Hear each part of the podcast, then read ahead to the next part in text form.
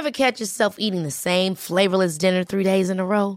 Dreaming of something better? Well, HelloFresh is your guilt-free dream come true, baby. It's me, Kiki Palmer. Let's wake up those taste buds with hot, juicy pecan-crusted chicken or garlic butter shrimp scampi. Mm. Hello Fresh. Stop dreaming of all the delicious possibilities and dig in at HelloFresh.com. Let's get this dinner party started.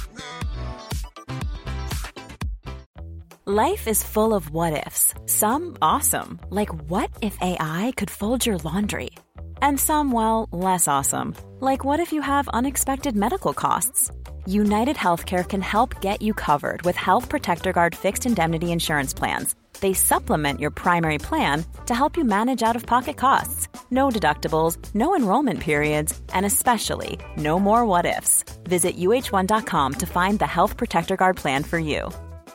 There's never been a faster or easier way to start your weight loss journey than with PlushCare. PlushCare accepts most insurance plans and gives you online access to board-certified physicians who can prescribe FDA-approved weight loss medications like Wigovi and Zepbound for those who qualify. Take charge of your health and speak with a board-certified physician about a weight loss plan that's right for you. Get started today at plushcare.com slash weight loss. That's plushcare.com slash weight loss. plushcare.com slash weight loss. Los invitamos a hacerse Patreons y miembros del canal para 1. Acceso adelantado sin publicidad. 2. Contenido exclusivo. 3. Mercancía. 4. Contacto directo con nosotros. Y 5. Más atención por su dinero. Chequen la descripción para más información. Bienvenidos a una emisión más de este podcast que esperemos de sus favoritos. Negas, ¿cómo estás? Hola, buenos días, muy bien, aquí, muy feliz. Sí, ya te vi que andas en espacios abiertos, cuidándote del virus, ahí corriendo en la mañana como persona saludable. Ah, chinga, ¿cómo sabes eso? Pues porque traes tu, tu fondo, te veo muy en el bosque, en contacto con la Ah, ya. naturaleza. sí, sí, así vivo yo. Soy Y hippie pues ya. Eh, antes de presentar al invitado me voy a permitir agradecerle a toda la gente que ha estado con nosotros. Recientemente pasamos el episodio número 100, ya vamos ahorita como en el ciento y cachito y pues la verdad es de que esto no, no es tan fácil como parece, pero pues gracias a ustedes hemos llegado a estas instancias y, y gracias a ustedes hemos tenido también el alcance para tener invitados tan especiales y tan eh, interesantes como el que tenemos el día de hoy.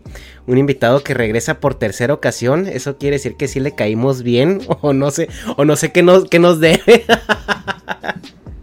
Pero Gabriel, muchísimas gracias por estar aquí una vez más.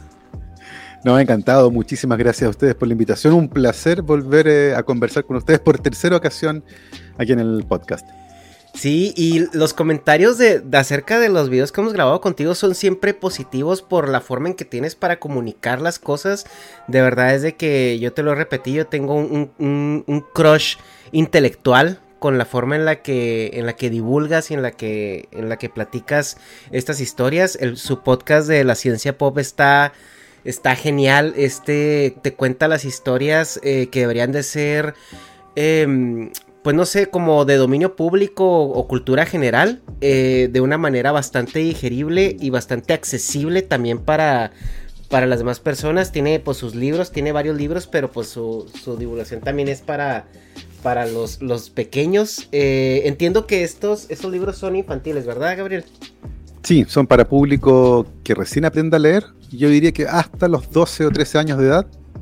Eh, Ujú. Libros que abordan preguntas infantiles. Eh, acá en Chile hemos publicado ya cuatro volúmenes de esa serie, más un spin-off que es un libro de cocina. Wow. Eh, y entiendo que en México han publicado los primeros dos o tres y va- van a publicarlos finalmente todos eh, en- durante este año. Así que muy contento, he leído muy bien esos libros, Sí, eh, muy usados en el colegio en Chile y Ujú. la verdad es que el público infantil además es un público que rápidamente se vuelve fanático de las series de libros. Así que ha sido, la respuesta del público acá ha sido impresionante. Muy bien. Y se preguntan que por qué tenemos tantos. Bueno, pues quédense al final del podcast porque los vamos a regalar.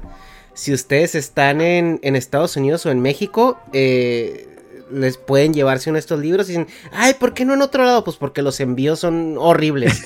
Entonces, créanme que ahorita tenemos la fortuna de que pues yo estoy aquí a, tres calles de Tijuana, entonces puedo enviarlos a México o aquí en, en, Estados Unidos también se pueden enviar. En Estados Unidos son muy difíciles de conseguir, así que si viven aquí en Estados Unidos, pues eh, prepárense para la trivia del final que va a tener que ver con, con lo que aprendamos el día de hoy en este podcast.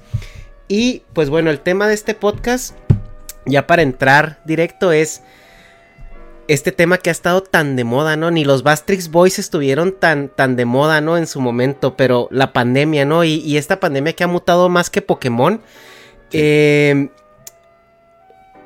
Gabriel, ¿en, qué, ¿en qué estado vamos? ¿En qué evolución de Freezer va esta pandemia? Eh, eh, ¿Por qué está mutando de esta manera? ¿Cómo funciona el virus y por qué porque un virus no debería de vivir tanto tiempo, o bueno, deberíamos de estar alrededor del tanto tiempo, y, y por qué un virus muta tan rápido. ¿Es acaso un plan del gobierno para controlarnos? Ah, todas preguntas excelentes. Em, la mejor respuesta es que la naturaleza lo hace eh, muy bien, muy rápido y gratis.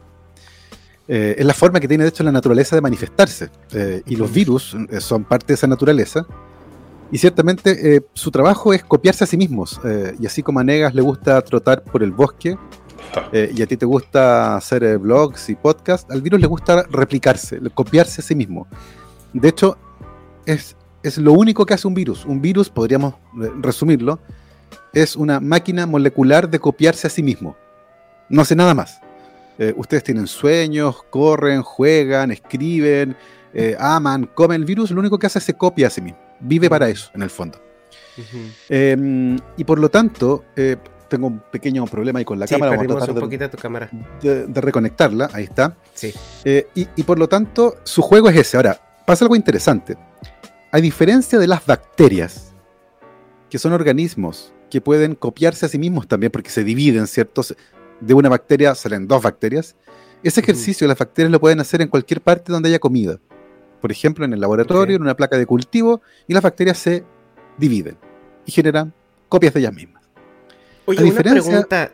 Ah, pero perdón, a lo mejor sí hay. Perdón, perdón por interrumpir, tal vez vas ahí. Eh, a diferencia de lo que ocurre con las bacterias, los virus obligatoriamente tienen que infectar a una célula para poder copiarse a sí mismos. Y esa es una diferencia que es fundamental. Un virus, para poder generar más copias de sí mismo, tiene que estar infectando a alguien, a una célula, a un animal, a una planta, porque hay virus que infectan plantas también. Entonces, esa falta de autonomía en su replicación, en su copia, en su proceso de copiado, es tremendamente importante para entender varios fenómenos que ocurren, particularmente en la emergencia de las nuevas variantes. Porque como tú lo dijiste, esta pandemia ha tenido muchos episodios. Y una cosa interesante es que el virus que inició la pandemia hace muchísimo rato que ya no existe es imposible encontrarlo en cualquier parte del mundo. ¿ya? Y, hemos pasado por variante alfa, beta, gamma, delta, eh, un par más como lambda, por ejemplo, y ahora estamos con Omicron. Entonces, efectivamente, durante la pandemia, el virus, el que inició la pandemia, ha ido cambiando. es la, es la quinceava evolución, ¿no? O sea, porque si vamos conforme al alfabeto griego, Omicron es la letra número 15. Se saltaron un par de letras, eh, no quisieron usar ni nu ni chi. Eh, nu porque sonaba como new, como nuevo, y podría gente pensar que era un virus nuevo, y Chi porque es un nombre muy común en Asia. Entonces, para evitar, no, la, no, para evitar la estigmatización, entonces el virus Chi, no, bueno, y se saltaron entonces dos letras. Entonces, efectivamente, estas, estas variantes de preocupación, las B o C, Variants of Concern, han ido apareciendo, pero era algo esperable, insisto, porque efectivamente un virus cuando copia su información genética estando dentro de nuestras células, de vez en cuando comete errores. Es como cuando ustedes mandan un mensaje de texto y se equivocan en una letra y escriben mal una palabra. Bueno, es exactamente lo mismo. Y ese error puede ser neutro, beneficioso para el virus o deleterio para el virus, malo para el virus. Por ejemplo, si el virus comete un error al copiar su genoma y ese error hace que una proteína le quede mal, ese virus eventualmente no va a poder seguir funcionando. Y esa es una mutación negativa para el virus. Pero eventualmente, de vez en cuando, puede que se produzca una mutación, un error, que hace que el virus, por ejemplo, entre más rápido a las células. Y ese virus en particular tiene ahora entonces una ventaja comparativa con respecto a los otros. Porque al entrar más rápido a la célula puede copiarse más rápido a sí mismo. Imagínate que un virus que se queda tratando de abrir la puerta, llega la policía y se lo lleva, que es el sistema inmune. Pero un virus que rápidamente logra entrar, evade la respuesta inmune y eventualmente puede ser más infeccioso.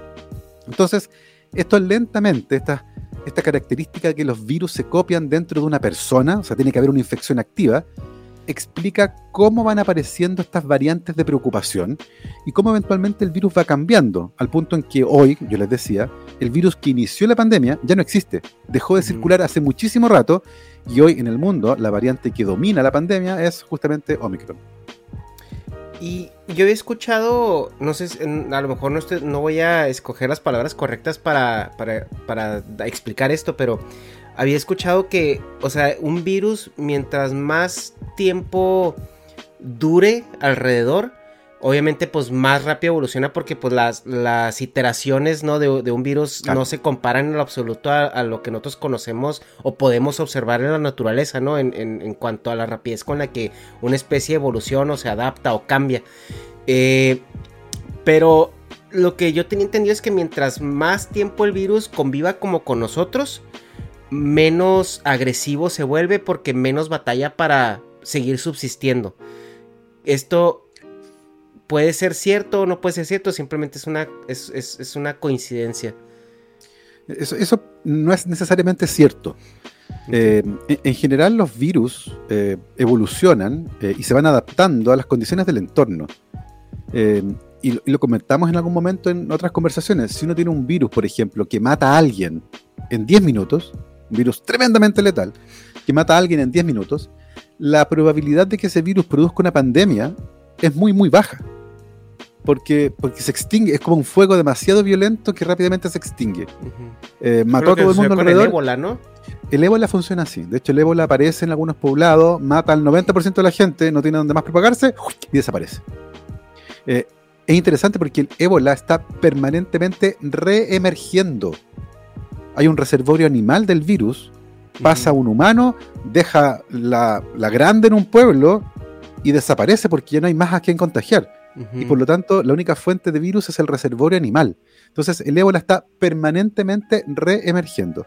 En el caso de este virus, eh, y si asumimos que efectivamente tiene un origen natural, salió de un animal a los humanos, hubo un evento de emergencia, de paso de animal humano, de zoonosis, pero luego la población humana se adaptó muy bien y comenzó a circular y comenzó a acumular mutaciones eh, y, el, y se van seleccionando aquellas mutaciones que son más favorables para el virus, para que se replique más, para que se contagie más rápido, para que pase entre personas.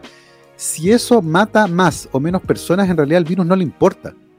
Eh, lo único, el único output que le importa al virus es poder replicarse. Y entre más eficientemente se replique, ese virus probablemente se va a propagar más. Eh, entre más fácil entre a las células humanas, ese virus probablemente se va a propagar más. Eso podría ir de la mano, ojo, con una infección más grave y eventualmente ser más letal. Podría ocurrir aquello. Lo que estamos viendo ahora es aparentemente lo contrario, que aparentemente a nivel individual y en una población muy vacunada, produce una enfermedad que sería más suave. Pero, pero eso podría ser engañoso porque si es muchísimo más contagioso, por volumen, podría terminar matando a más personas que un virus que es más letal y menos contagioso. Entonces hay que tener, hay que tener mucho cuidado porque usualmente cuando pensamos en la pandemia, la pensamos en escala individual. La pienso desde mí y mis posibilidades de enfermarme y mis posibilidades de sobrevivir. Pero las pandemias son problemas sociales, es un problema de salud pública y por lo tanto todas las acciones que se emprenden, todas las acciones que se recomiendan, están pensadas para la población para el beneficio de la mayoría de las personas. Y ahí puede haber algunas diferencias entre lo, creo que, entre lo que yo creo que es bueno para mí versus lo que, lo que efectivamente es bueno para la mayoría de, las personas. Ok, muy bien. No sé, este Nega, si tienes alguna pregunta al respecto. Pues varias. La, una ya, ya se quedó atrasada un poco, pero eso con los libros que sacaste. Este, como cuántas unidades has vendido, si se puede saber. Uf, eh, yo en Chile, no, mentira, en total. De, todos los libros que he publicado, que ahí tienen un par ustedes, yo he publicado en Chile ocho libros. Sí. yo he vendido en Chile en total unos entre 80 y 90 mil libros. Ah, la qué chido. No, sí, me ha ido muy bien. Eh, de hecho, eh, para, para, un país como el nuestro, que Chile es un país pequeño, en general un escritor que vende 10.000 copias de un libro se considera un bestseller, considerando el tamaño del país. Así que me ha ido muy, muy, muy bien con los libros. Muy Mi primer libro, de hecho, va en la edición 12 o 13, que fue La Ciencia Pop, que es del 2017. Así que no, me ha ido muy bien con los libros, muy bien. Ok. Y, y con respecto. ¿Cómo que?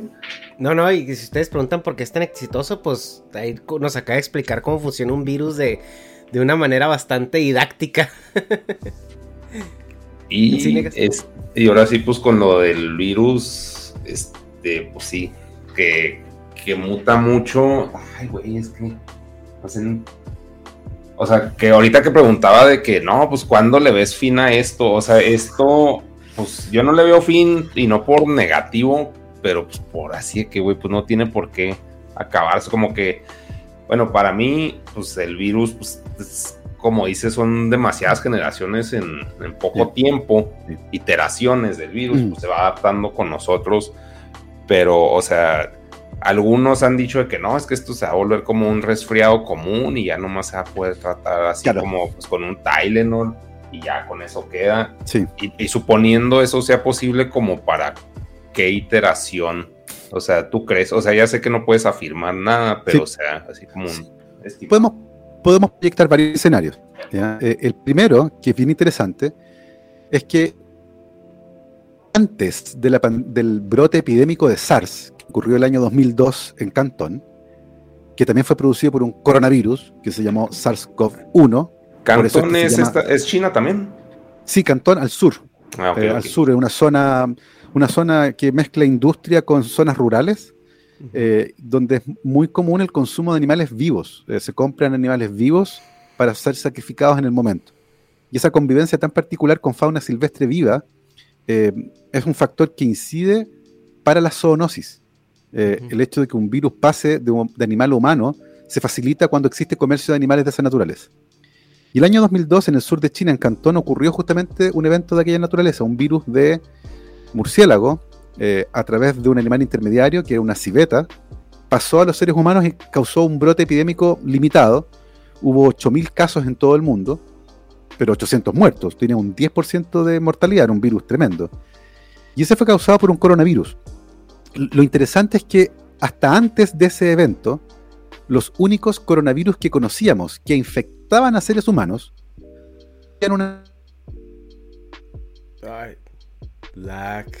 Un coronavirus. Mm, Existen ya. Te, perdimos un, te perdimos un poquito. Tenía, oh. como Repito, repito, repito. ¿Dónde, ¿Dónde me perdieron? Eh, que estaba explicando los del coronavirus que conocíamos. No, e, este, no, en la... Pues sí, sí, sí. Sí, hasta, hasta antes entonces de ese brote epidémico del 2002, solo conocíamos dos coronavirus. Y ambos producían una enfermedad que es similar al resfrío común, una enfermedad suave, de la parte alta de las vías respiratorias. Este coronavirus que apareció en el 2002 era raro porque producía una enfermedad grave, porque infectaba la parte baja de las vías respiratorias. Entonces, destruía los pulmones, básicamente. Eh, aparece también el MERS, que es otro coronavirus eh, que produce una enfermedad grave. Y aparece ahora el SARS-CoV-2, que es otro coronavirus que produce una enfermedad grave. Sin embargo, en el tiempo ha ido cambiando, eh, por varias razones. Una, porque sabemos mejor cómo tratar la enfermedad. Al principio de la pandemia nadie sabía con qué darle este virus. Entonces las tasas de mortalidad eran altísimas no teníamos muy claro cómo se transmitía. Ojo, recuerden que se insistió mucho en el lavado de manos, en la superficie. Había gente que lavaba todo lo que entraba en la casa, las compras, se quitaba los zapatos. y, al final era como, no, es por el aire, es airborne, eh, se transmite por eh, aerosoles. Y por lo tanto hay que ventilar, hay que usar mascarilla, hay que preferir espacios abiertos. Y eso, y eso cambió con el tiempo. Entonces, la enfermedad hoy ha cambiado mucho a como era al principio. Se trata mejor, se entiende mejor, se previene mejor y además tenemos vacunas. Eh, y el virus además ha ido cambiando. Una de las hipótesis, y es importante recalcar que es una hipótesis, una de las hipótesis que cuenta con algo de evidencia es que la variante Omicron, que es muchísimo más contagiosa, podría ser mucho más contagiosa porque el virus preferentemente se encuentra en la parte alta de las vías respiratorias, está más cerca del exterior y por eso se contagia más fácil.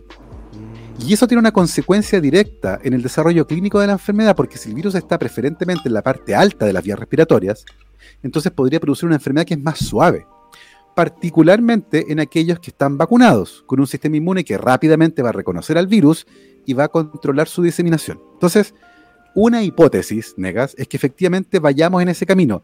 Omicron está reemplazando a Delta en todo el mundo. Y por lo tanto es muy probable que en un poco tiempo el único virus disponible en el mundo sea Omicron, la única variante en el fondo.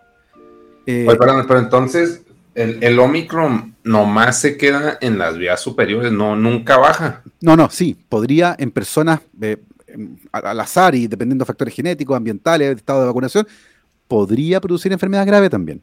¿ya? Mm, eso, eso, eh, como te decía, los datos clínicos todavía no son concluyentes pero efectivamente no es un resfrío y no es una gripe.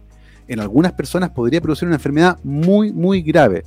Em, sin embargo, como en muchos países hay una proporción importante de personas vacunadas, eventualmente esas personas pueden y están generando un cuadro que es más suave. ¿ya? ¿Cómo podría seguir esto? Eh, lo más probable es, como te decía, que Omicron termine imponiéndose en todo el mundo y que muy pronto sea la variante predominante en todos los territorios del mundo. Y de ahí en más hay que ver cómo más puede evolucionar el virus, porque ojo, los virus no pueden mutar eternamente. Tienen un genoma finito, o sea, tienen un libro que tiene un determinado número de páginas, pero además es súper importante considerar que no todas las mutaciones son buenas para el virus. Hay mutaciones que son neutras y hay mutaciones que son malas. O sea, si una mutación destruye la proteína Spike, ese virus no puede seguir funcionando. Y por lo tanto el virus está evolucionando entre la espada y la pared tiene cierto margen de acción, pero no puede evolucionar de manera infinita. Entonces va a llegar un punto en que se va a alcanzar una suerte de equilibrio entre la enfermedad que produce, cómo se replica dentro de nuestros cuerpos y cómo el virus logra estabilizarse en la población humana, si es que se logra estabilizar. Eh, y ese eventualmente va a ser como eh, se habla de que llega al final de su fitness, como alcanza el fitness máximo. Eso quiere decir que llegó como a, su, a su estado óptimo y cualquier cambio que exista en el futuro va a ser malo para el virus. Ok. Eh, y eso eventualmente se podría calcular. Yo he hablado con varios virólogos, pero cuesta mucho. Eh, Omicron, por ejemplo, es extremadamente raro. Porque Omicron aparece como con 30 mutaciones y no tiene ningún pariente. Fíjate, cuando los virólogos estudian los genomas virales, hacen una suerte de árbol genealógico. Okay. Y por ejemplo, si tengo un virus que es como yo, fíjense que el virus es como yo y aparece un virus que tiene acá una espiga nueva, un cachito. Eh, y luego aparece otro que tiene otro cachito. Y luego aparece otro que tiene un cachito, otro cachito, y acá tiene una marca. Uno podría decir, bueno, este es, viene de este, y, y, como, y como hacer una línea temporal de cómo fueron apareciendo. ¿ya? Ok. Cuando Omicron aparece, con todas sus mutaciones, y los virólogos trataron de ponerlo en este árbol genealógico, se dieron cuenta que no tenían dónde ponerlo, no tenía ningún pariente cercano apareció de repente con un montón de mutaciones, como que no las heredó de otra variante. Y lo que creen los virólogos que estudian la evolución de los genomas virales hoy es que probablemente Omicron emergió en un paciente con su sistema inmune que no funcionaba bien y que tuvo una infección crónica durante meses. Y eso le permitió al virus echar los dados una y otra y otra y otra vez hasta que generó este set gigantesco de mutaciones y eso finalmente le permitió aparecer de repente, emerger con fuerza, em, teniendo, teniendo características moleculares completamente distintas a otras variantes. Esa es la hipótesis más probable hoy para, la emergencia de Omicron, que, que, insisto, es bien especial como virus. De ahí en más, cómo va a seguir es muy difícil anticiparlo, pero uno podría hipotetizar que si el virus está ahora evolucionando para ser más contagioso en el fondo, eh, para propagarse más rápido entre personas, una característica que se asocia con eso es una, una, infección de la parte alta de las vías respiratorias. Y tal vez, por lo tanto, en vez de terminar erradicando al virus, eventualmente podría seguir un curso natural y finalmente, efectivamente, convertirse en algo similar a un resfrío.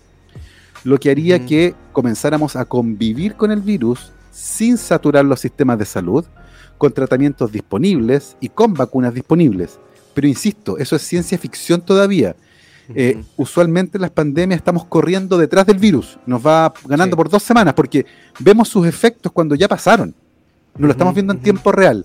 Y, por lo tanto hay que ir con mucha atención, mucha atención. Uno puede hacer hipótesis, uno eventualmente puede pronosticar lo que va a ocurrir, pero la posibilidad de que esa hipótesis esté equivocada es muy alta.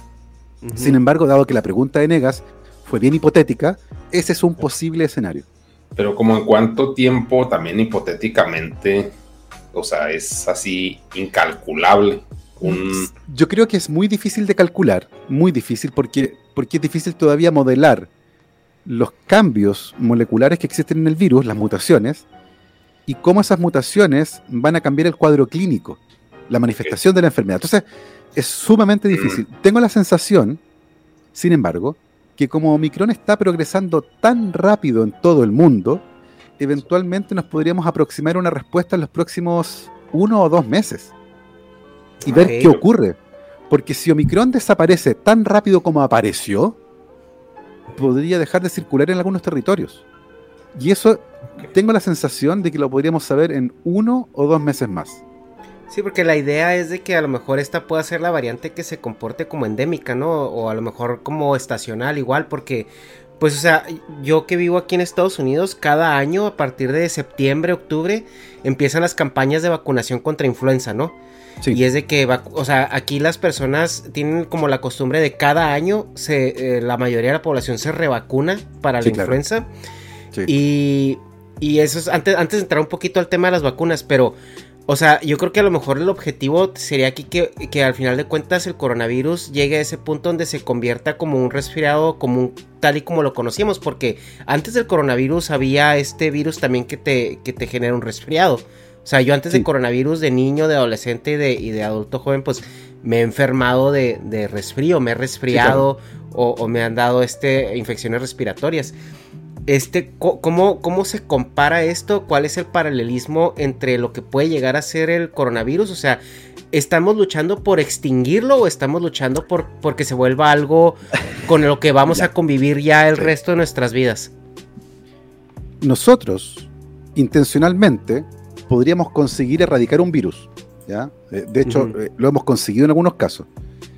Eh, sin embargo, creo que intencionalmente transformar a un virus de, que produce una enfermedad respiratoria grave a otro que produce una enfermedad respiratoria leve, eso, eso podría pasar, pero no por una intención nuestra, a eso voy. es mucho menos controlable. ¿ya? Eh, ¿Hemos erradicado virus? Claro que sí. Eh, la viruela fue erradicada a punta de vacuna. Se vacunó toda la población, huésped único humano, se fue. La polio, la poliomielitis está a punto de ser erradicada. Lo mismo.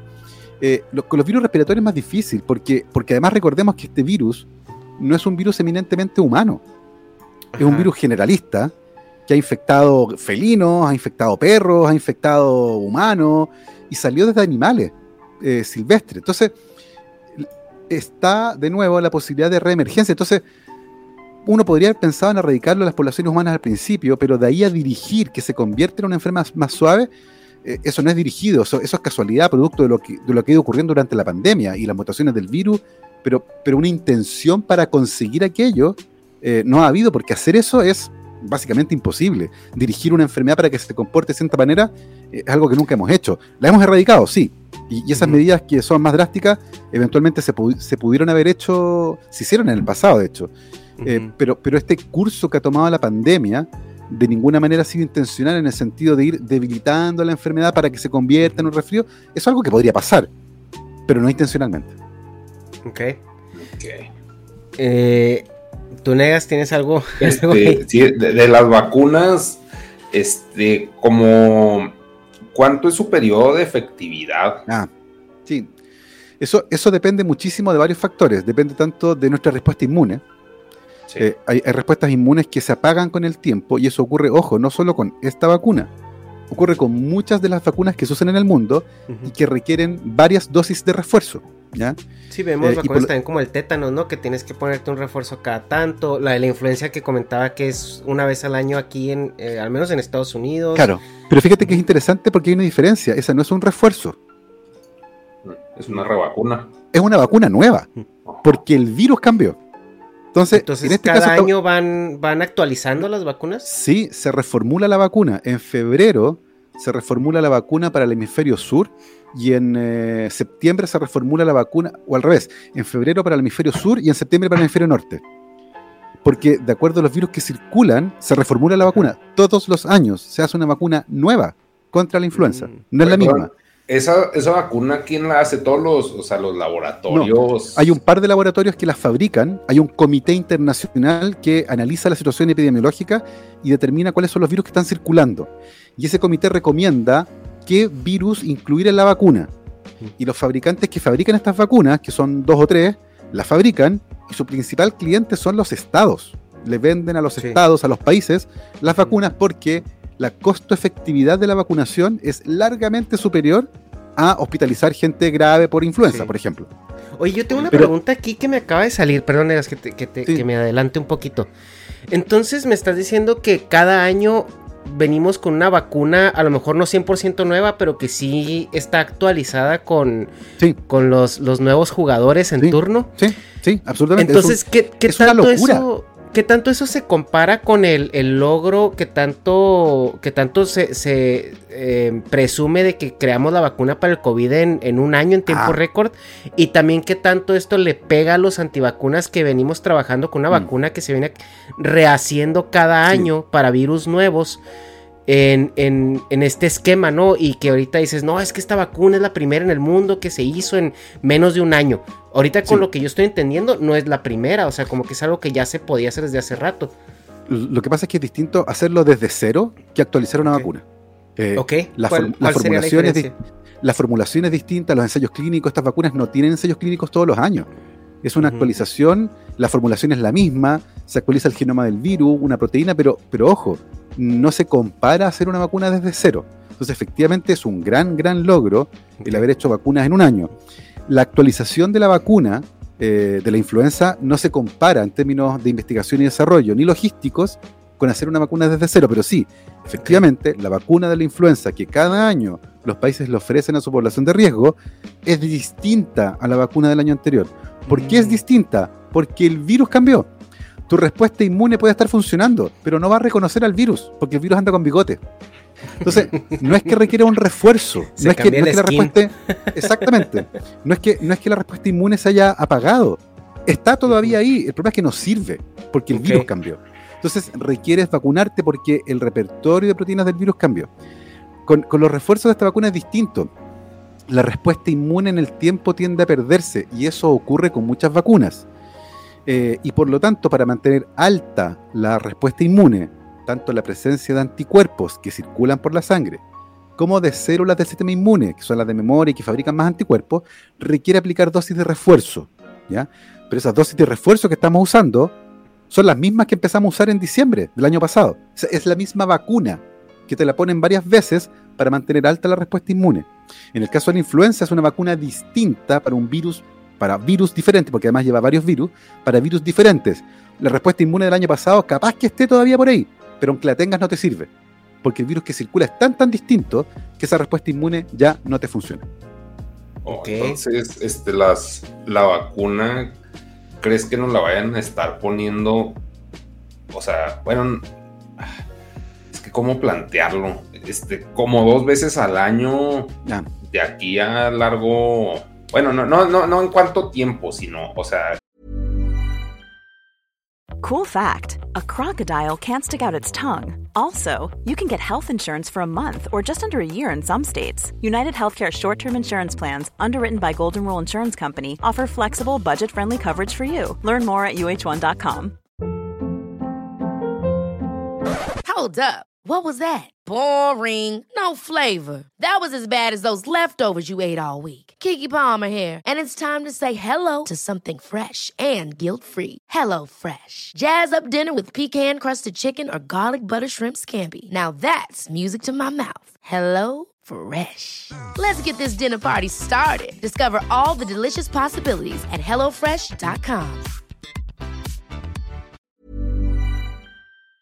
lo, ¿crees que lo, normal sea que dos veces al año nos toque ponernos vacuna? Y, para agregar ahí poquito a la, pregunta de Negas, también porque ahorita se está, se está hablando de, de que pues las dos dosis que es el esquema de vacunación, lo que el refuerzo y lo que a lo mejor una cuarta dosis. ¿Por qué ahorita esa vacunación es tan frecuente? O sea, eh, también, también esa parte. Yo ahora mismo tengo tres dosis de vacuna puestas. ¿ya? Mi, esquema inicial fue con AstraZeneca, primera y segunda dosis, y luego tuve un refuerzo con BioNTech Pfizer. ¿ya? Entonces yo, yo ahora mismo tengo dos dosis más un refuerzo. Y eso se vincula con que las investigaciones han demostrado que en el tiempo la respuesta inmune tiende a hacerse más débil. Y por eso es importante cada cierto tiempo aplicar, por ejemplo, una dosis de refuerzo. El punto es que si la respuesta inmune que se produce ya no es tan eficiente para neutralizar a la variante del virus que está circulando, entonces en algún momento tal vez nos vamos a enfrentar al escenario de tener que reformular la vacuna y cambiar a una vacuna, así parecido a lo que hacemos con la influenza. Entonces ya no es solo vacunarte, sino que vacunarte con una vacuna que es distinta, una CoronaVac 2.0, una Pfizer BioNTech 2.0, que se ajusta mejor al virus que está circulando actualmente.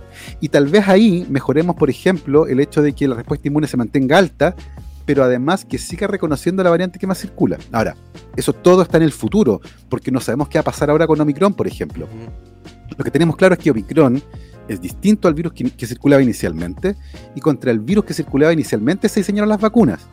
Y por lo tanto hay cambio, y por lo tanto no es solo que se apaga la respuesta inmune, sino que es menos eficiente porque el virus es levemente distinto. Entonces hay dos factores importantes que están jugando ahí. Ahora, vacunar a toda la población del mundo cada seis meses es caro, es ineficiente, es poco práctico y por lo tanto hay que buscar otra alternativa. Y la alternativa que hay que buscar es tratar de terminar, tratar de erradicar la circulación del virus, tratar de que circule menos. Y eso ha sido muy, muy difícil porque el impacto de la pandemia, por ejemplo, en los sistemas económicos, ha hecho que los países tiendan a recuperar su actividad económica y comiencen a abrir las puertas y la gente se empieza a enfermar. Entonces, ha sido, ha sido tremendamente complejo el manejo de la pandemia. Recordemos que además hay países del mundo que casi no han vacunado y otros países que han acaparado las vacunas. Hay países que han tenido que votar a la basura vacunas porque han caducado porque compraron o fabricaron, nadie las quiso usar y se perdieron. Entonces, ha sido, ha sido un desafío logístico gigante y nos deja una cantidad de lecciones impresionantes esta pandemia. Entonces, el tema de las vacunas, de la mano con las variantes, y con una respuesta inmune que se debilita en el tiempo es tremendamente complejo. Y eso es lo que hasta ahora ha justificado que algunos países usen dosis de refuerzo, porque además existe evidencia científica que sugiere que efectivamente una dosis de refuerzo genera una mejor respuesta inmune incluso contra Omicron. Entonces, científicamente está justificado. La pregunta es, ¿es sostenible en el tiempo? Y tengo la sensación de que no es sostenible en el tiempo, ni socialmente, ni económicamente, ni logísticamente. Pues yo creo que también parte de lo que se mete a esta ecuación es ideología, porque en el, en el aspecto de que te, estemos conviviendo con vacunas de refuerzo, al menos aquí en Estados Unidos, a mí se me hizo muy extraño, ¿no? Cuando yo recién llegué a vivir a Estados Unidos, eso fue en el 2011, cada septiembre era la vacuna de la influenza, la vacuna, y llegabas a cualquier Walmart, a cualquier farmacia, y, te quieres poner la vacuna, y te quieres poner la vacuna, y pues, o sea, yo de 24, 25 años, cuando, cuando recién llegué, pues, pues que, pues, no, o sea, nunca me enfermo, o sea, era mi mi, mi lógica, ¿no? O sea, nunca me enfermo, mm. nunca, o sea, pues yo no la necesito, ¿no? Hasta que una vez eh, me tocó ir a una consulta médica por ahí de, pues ya tenía yo creo unos 29, 30 años. Y me dice el doctor, oye, ¿no tienes tu vacuna de la influenza? Le digo, no, pues que nunca me enfermo. Me dice, sí, pero, pero el, el, señor de la tercera edad que saludaste a la entrada, él sí se enferma. Sí, claro. Entonces, si es como que si te deja, ah, cabrón, o sea, es que este pedo es una obligación social, o sea, es como, es, un, es, un, es un pedo de, empatía social. Detengámonos ahí, porque creo que es uno de los puntos más importantes de esta conversación. Las pandemias son problemas sociales. Y el gran problema es que nuestras sociedades modernas son profundamente individualistas. Lo único que me importa es lo que pasa alrededor de mi ombligo y mi libertad, mi ganas de salir, mi ganas de esto, y me importa nada el resto. Cuando las sociedades piensan así, las pandemias matan mucha gente. Porque efectivamente, el acto de vacunarse no es solo beneficioso para mí, es beneficioso para el resto, porque yo contribuyo de esa manera a una menor circulación del virus. Una persona, yo creo que esto es importante, dos personas se infectan con exactamente la misma variante del virus tienen exactamente el mismo sistema inmune, son sanos, hacen ejercicio, todo lo que ustedes quieran. Una está vacunada, la otra no.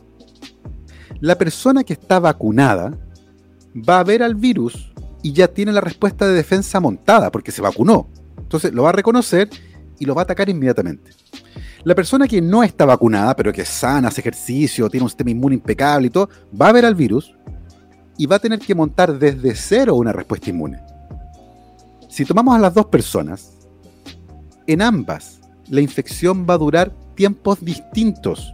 En la primera persona, en la vacunada, la infección va a ser más corta y va a producir menos virus. En la segunda persona, la infección va a ser más larga y va a producir más virus. Y aunque sea sano y haga ejercicio y juegue, eventualmente esa infección podría ser letal para esa persona. Pero en el mejor escenario, para él.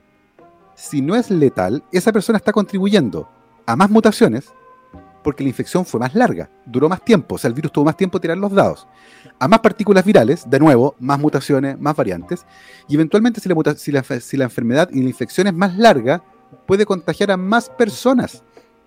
Entonces, creo que es importante que nos demos cuenta que esto no se trata de mí, se trata de nosotros. No vivimos en una isla, vivimos rodeados de personas. Y menos por ahorita lo tanto, que también aparte de una isla, en, en, 12 horas estamos del otro lado del mundo. Absolutamente, absolutamente. Y si, y si queremos disfrutar de los beneficios que implica vivir en sociedad, toda la vida moderna, tenemos que entender que tenemos responsabilidades sociales. No es gratis esta cosa. No si yo quiero manejar un auto, tengo que entender que la luz roja debo frenar. Aunque yo vaya apurado, aunque me, no me dé ganas de frenar, tengo, es el acuerdo. O sea, el acuerdo social para conducir un auto es que yo en los rojos me detengo. Si yo no quiero cumplir con esa norma, no debería manejar, debería quedarme en mi casa. Y con la vacunación y la pandemia es lo mismo. Yo entiendo que hay gente que dice, ¿sabes qué? Pero es mi cuerpo, no me quiero vacunar. Perfecto quédate en tu casa. No participes de la sociedad, porque decidiste salirte de la sociedad en el momento en que en plena pandemia decidiste libremente no vacunarte. Eso es tremendamente egoísta. Y este, con respecto a la vacuna, dices que el mercado principal, pues sí es gobiernos. Sí, los estados. ¿Crees que haya forma o que se normalice que después en las farmacias las puedan vender al sector hacia individuales. Sí, yo creo que es una muy mala idea. Eh, hoy, hoy, hoy el foco debería estar puesto en llevar vacunas a los lugares donde no hay vacunas. en África las tasas de vacunación son bajísimas. Y afortunadamente, y, y probablemente por los modos de vida, el virus no ha causado estragos en África que lo haga Bill Gates. Ah, eh, pero, pero, pero yo esperaría, yo esperaría que, a ver, a esta altura, los fabricantes de vacunas han ganado una cantidad de plata increíble. Y yo esperaría que a esta altura se flexibilizaran las patentes para permitir que otros laboratorios fabriquen versiones más baratas de estas vacunas para llevarlas a aquellos territorios donde no hay vacunas. Porque Alemania, Inglaterra, Noruega pueden comprar vacunas y pueden pagarla sin ningún problema. Pero, pero si la queremos llevar a África, donde los estados no tienen dinero, porque fueron empobrecidos por los mismos países europeos que ahora disfrutan de los beneficios de haber colonizado África, una discusión cultural en la que no, quiero entrar. Bueno, hay, hay, una suerte de justicia histórica ahí. Ajá. Y, y, tengo la sensación de que ese acto para mí sería una de las cosas positivas de la pandemia. ¿Sabes qué? Vamos con la patente fuera para que sean fabricadas en distintos laboratorios para llevar esas vacunas, ojo, a los países que no las pueden comprar. A África principalmente y otras naciones de Asia, qué sé yo. Y, eso sería mucho mejor que tener vacunas disponibles en las farmacias. Porque, porque hoy el problema de acceso es tremendamente heterogéneo. Y países como Chile, por ejemplo, está poniendo la cuarta dosis y hay países que ni siquiera han empezado a vacunar. Y, esa, y esa suerte de injusticia sanitaria hay que resolverla. Es que algo que, ponía, perdón, de analogía, que pues a, a cierta gente se le hacía estúpida, pero pues, a mí no, es que como que somos un mo en una piedra. ¿Mm? O sea, como humanos.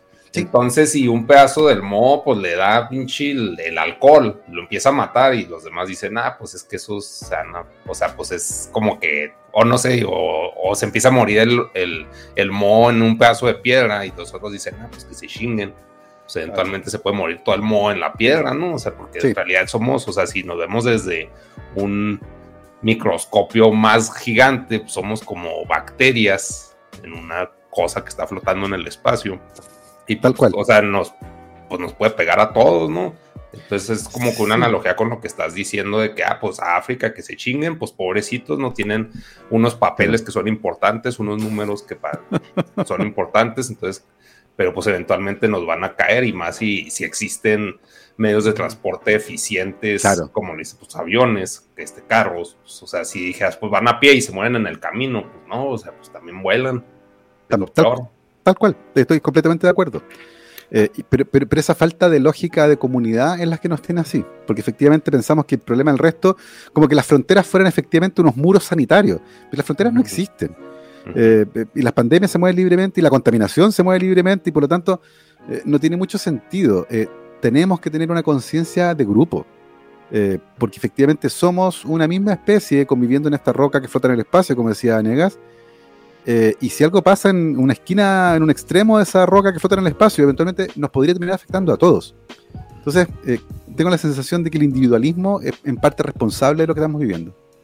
A mí lo que sí me pareció en esta pandemia es que rompimos ese como ese sueño o esa puñeta mental, ¿no? De que al momento en que la humanidad tenga un enemigo en común, se van a unir y los países desaparecerán y todo esto. Y nos llegó la pandemia y lo primero que se empezó a hacer fue echar culpas, cerrarse, acaparar vacunas, acaparar medicamentos. Ah. No sé si eso responde en, que los seres humanos somos culeros por naturaleza o que, bueno, ya también la naturaleza humana pues es un, eh, ya son corrientes filosóficas, está el materialismo histórico, están otras por ahí interesantes, pero... Pero no sé si, si eso demostró a cómo estamos siendo educados en, este, en esta economía de mercados tan, tan famosa llamada capitalismo. O si también eh, tiene que ver en cómo los gobiernos obsoletos están operando en el mundo, porque ahorita mm. en todos los países donde hay vejetes gobernando, llámese Estados Unidos, México, cualquiera que ustedes que hay gente de arriba de 70 años en el poder, la pandemia fue un, un sesgo tribal así completo. O sea, fue que si China lo hizo, que si, que si el imperio estadounidense nos quiere controlar más, que si Rusia, mm. que si... O sea, se convirtió en un pedo como si fuera una guerra geopolítica con armas biológicas. O sea, en, lugar de ver, oigan cabrones, vamos a juntarnos todos, tenemos esto en, mente. ¿Qué podemos hacer? O sea, como, como gobiernos, como naciones, como, como, como estos entes que, quieren operar en, una, de forma globalizada, porque si te pones a ver ya al fondo, no tiene sentido que China eh, lo haya hecho porque, o sea, ¿a quién le vas a vender tus, tus cosas si, si tienes a tu principal consumidor enfermo? Entonces es como decisiones extremadamente antiintuitivas. Sí, claro. Creo, creo que esa, esa épica hollywoodense tipo el Día de la Independencia eh, es solo de película. Y quedó claro ahora, en, en épocas de crisis, ese espíritu desaparece rápidamente. Me acordé cuando hablaba que los países se confiscaban los ventiladores mecánicos, ¿se acuerdan? Cuando un avión aterrizaba, llevaba ventiladores mecánicos, no sé, de China a Estados Unidos y aterrizaba hacia una escala en Bélgica y el gobierno confiscaba los, ventiladores mecánicos y se los quedaban. Eh, y eso pasó en varias partes del mundo porque no había, había escasez de ventiladores mecánicos y aunque no fueran tuyos, bueno, eh, emergencia y los confiscaban. Eh, lo, que, lo que demuestra lo que tú decías recién, en tiempos de crisis sacó lo peor de lo nuestro, no lo mejor. Em, y, ciertamente perdimos mucho tiempo tratando de encontrar un culpable y no de entender lo complejo de la situación y darle soluciones efectivas a las personas.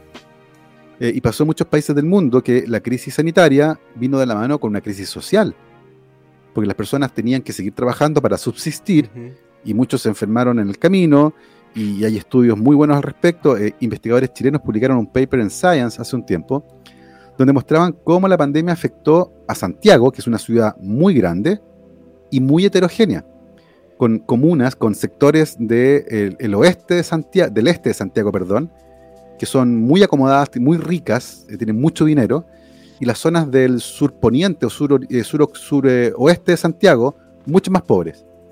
Y cuando se veía, por ejemplo, la movilidad, uno puede rastrear cómo, cómo, están, cómo se mueven los teléfonos móviles sin, sin identificarlo. Sencillamente uno sabe cuántos teléfonos móviles se mueven de un lugar a otro.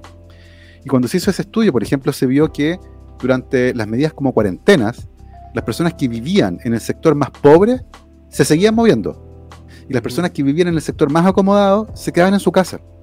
Porque efectivamente tenían medios para quedarse en su casa. Tenían buenos trabajos que podían hacer por eh, teletrabajo, tenían comida, tenían casas grandes y espaciosas. O sea, podían encerrarse en sus casas durante varios meses y vivir bien. En cambio, los otros no. Si no salían a trabajar, no comían. Y eso quedó de manifiesto en ese estudio. Entonces, eh, insisto, las pandemias son problemas sociales, es mucho más que un problema médico.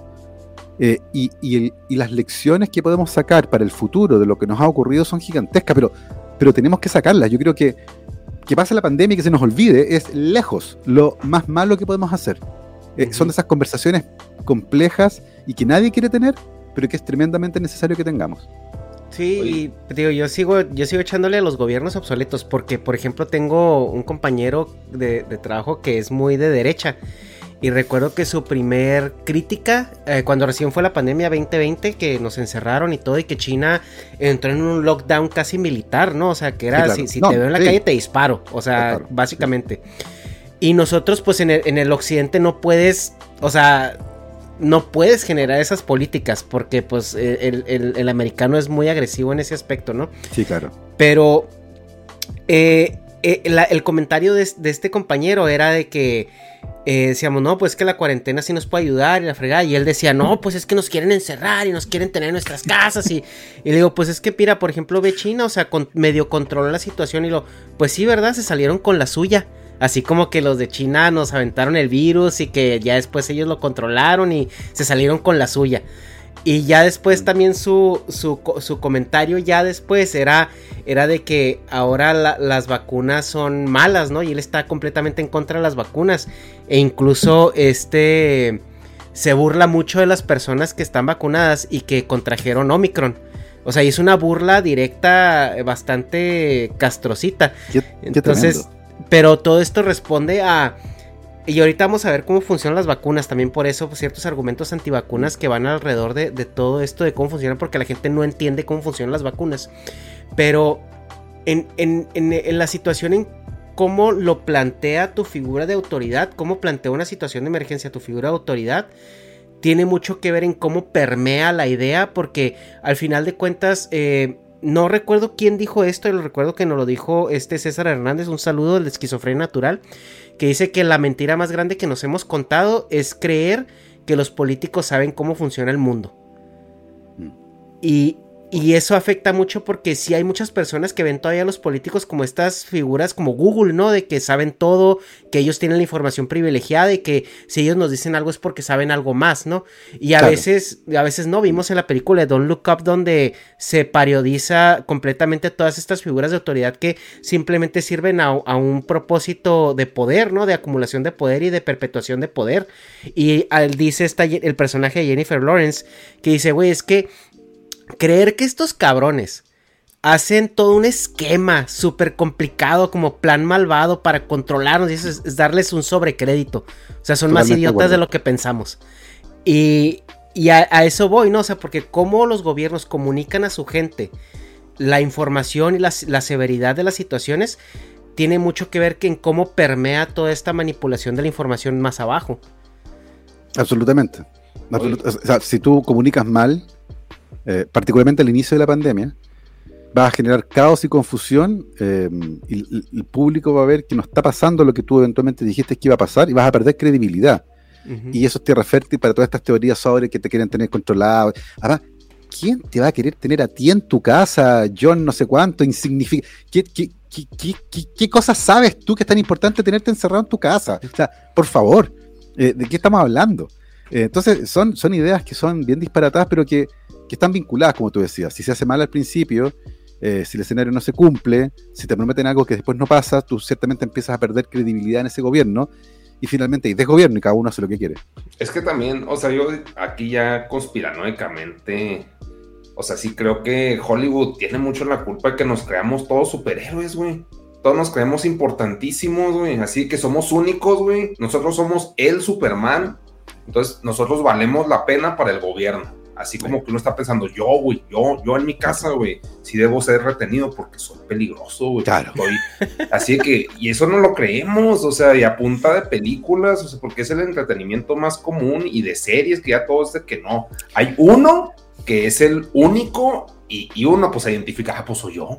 No mames, entonces, o sea, si el gobierno me quiere chingar a mí nomás, y entonces, o sea, es como que un individualismo sí, claro. todos contra ti, o sea, y una arrogancia y un egocentrismo impresionante. Ajá, sí, que no, pues es uno más, pero, o sea, se ponen de acuerdo muchos superhéroes y hacen sus Avengers de idiotas y hacen los antivacunas. Y, o sea, pues es, es, válido, güey. porque eso, o sea, pues finalmente somos sociales y tenemos que buscar un grupo, pero, o sea, no, no sé por qué nos creemos tan importantes. Sí, lo ya todo el mundo tenemos un, un canal, güey tenemos un canal de difusión de información, güey. Me quieren silenciar. Ajá. Sí, que no, no, no porque tengas el canal quiere decir que tu mensaje sea relevante, güey. tal cual, tal cual. Sí. Acá ya no porque tengas una opinión significa que es que la queremos escuchar, dicen, ¿no? Claro. Y, eh, y algo iba, este, una pregunta que yo quería hacer, ¿cuáles son los, los laboratorios que hacen las vacunas? A mí sí me da mucha curiosidad y no por conspiranoico, ah, no, son malos, y, o sea, sí, sí. porque sí, para mí es mucho respeto, ponen que es mucho dinero el que se mueve y al final, sí, claro. egoístamente podemos decir, no, pues no, el único que quieren dinero, pero pues el hecho es que lo están haciendo, o sea, o sea ¿cuáles son? alguien tiene que hacerlo, está claro. Eh, a ver, voy a poner como ejemplo la vacuna de BioNTech Pfizer, ¿ya?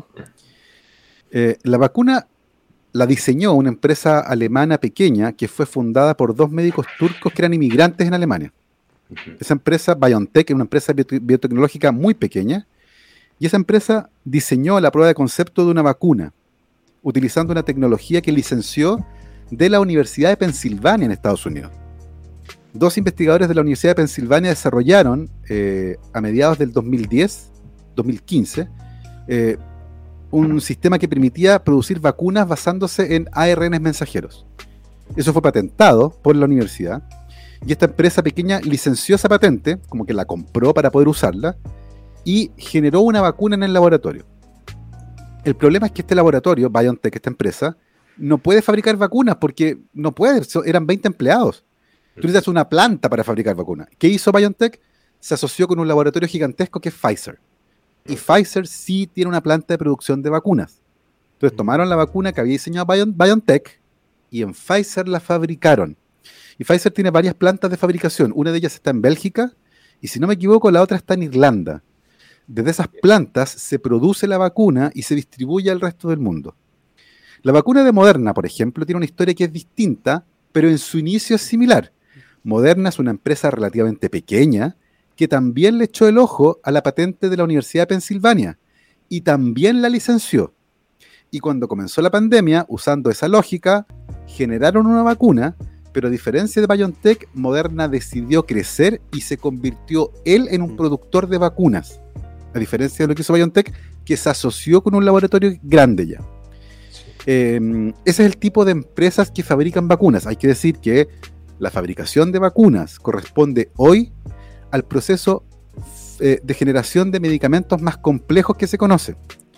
Tienen estándares de fabricación y de control de calidad altísimos, porque estamos inyectando algo en el cuerpo de la gente. Y por eso que los estándares de fabricación y las normas que siguen son tremendamente exigentes.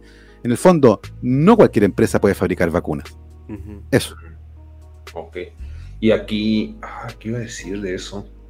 Entonces son Moderna y Pfizer, porque ahorita lo que dijiste que es que alguien tiene que hacerlo, para mí no, güey. O sea, no, y para, por eso es estar agradecido con esas pinches empresas, aunque sí, claro, sea. nomás el control mundial y lo, o sea, que conspira acá la gente que no, son malignas. Sí, güey, pero es que no tienen por qué hacerlo, pues hay más formas de obtener dinero, o sea, pero están haciendo vacunas, o sea, pueden hacer no sé, de diabetes, ajá. O sea, hay demasiadas enfermedades como para decir, ah, quiero hacer vacunas y quiero perder un chingo en inversión, tiempo, dinero y esfuerzo, recursos humanos, porque Tal cual. estúpida. O sea, pues, no, güey, o sea. Tal cual. No, no, no. Ahora, hay que agregar ahí a instituciones estatales, eh, Coronavac y Gamaleya, eh, nacieron de instituciones financiadas por el Estado en China y en Rusia. Johnson Johnson, que también es privada, Cancino, que tengo entendido que también es un joint venture entre una empresa y el Estado de China. Ya mencioné Moderna, mencioné BioNTech Pfizer. AstraZeneca. AstraZeneca, otro joint venture entre un laboratorio, una universidad y una empresa. Es un laboratorio pequeño, la Universidad de Oxford y eh, AstraZeneca. La vacuna Sputnik, ¿qué laboratorio la Gamaleya, que es un instituto de investigación del Estado ruso. Sí, pues claro que estas vacunas, pues, o sea, imagínate el problema en que se metería un estado o una empresa si, si tú vacunas a millones de personas y se te mueren todas con la vacuna, ¿no? O sea, es como que, o sea, sí es algo muy estúpido pensar que las vacunas son para controlarte o para, o sea, es como... Tirémosle, números, tirémosle números. Yo no sé si ustedes están al tanto o si han leído al respecto, pero hagamos un ejercicio. ¿Cuántas dosis no, no personas, sino que dosis de vacunas creen que se han aplicado hasta hoy en el mundo? No, eh, no sé, pero simplemente... Tira, un número, tira un número. Fíjate, ah, simplemente... no, estamos hablando de billón, billones de dosis. Dos billones. sí, ya estoy haciendo yo, No, yo digo que probablemente porque ya van unos en tercera o cuarta dosis, yo digo que sí, a lo mejor unos 3, 4 billones de dosis. Somos 7 billones de personas en el mundo. Sí. 4 billones creo que es Sí, sí me mamé, pues que dije 3 trillones. No, no, no. Estamos, estamos, en los mil millones, que son billones gringos. Estamos en los mil millones. ¿Cuánto, eh, ¿cuánto crees tú? pues eh, el más alto que se me ocurre, de acuerdo a, que dijeron dos, 100. 100 billones. 10. 10 mil millones de dosis de vacunas se han aplicado hasta hoy en el mundo. 10 billones de dosis. Millones. O sea, piensen por un momento en eso. 10 mil, o sea, son más dosis de vacunas que gente que vive en la Tierra. Porque hay gente que, se ha vacunado dos o tres veces. Yo me, yo me he vacunado tres veces. es que si ya dos billones es, es, así ilegible en mi cabeza. Es Ahora 10 y 100, todos suenan igual, pero o sea, sí es demasiado. 10 mil millones de... O sea, con ese nivel de datos, la confiabilidad en estas vacunas es enorme. Eh, hay gente que me dice, no, hay que esperar cinco años.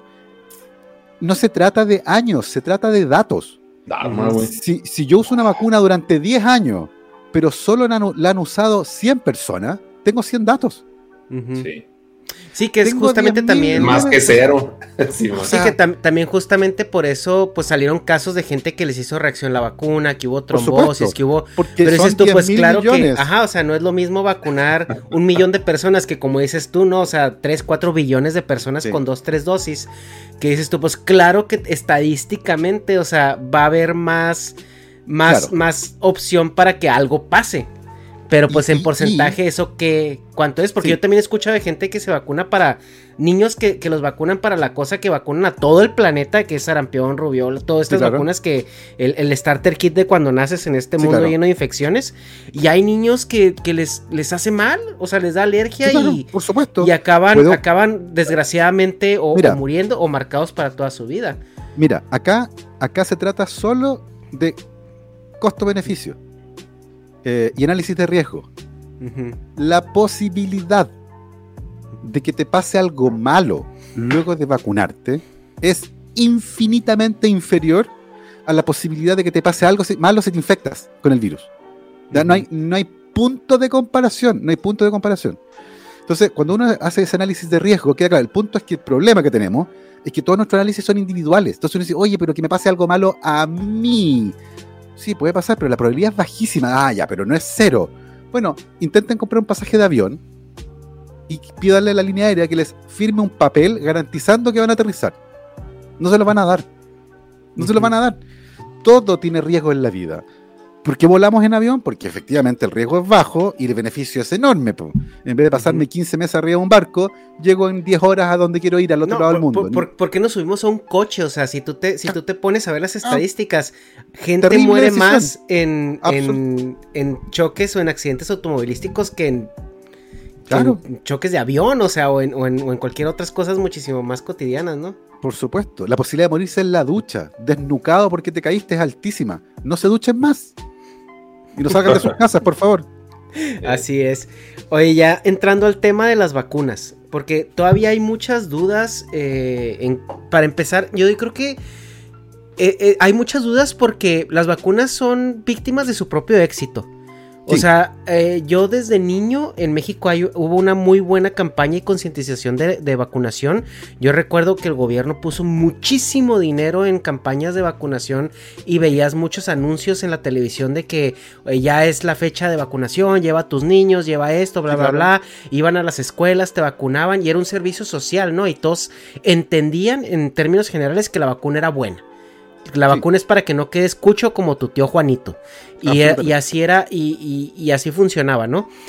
Y ahorita eh, con el COVID, el tema de la vacunación se volvió mainstream, pero con unos cimientos eh, de, precognitivos bastante débiles, ¿no? Porque todo el mundo sabíamos que existían las vacunas, pero nadie realmente entiende cómo funcionan y para qué sirven, porque te digo, parte de la burla que hay ahorita de, los antivacunas es, te dio COVID, pero que no estabas vacunado.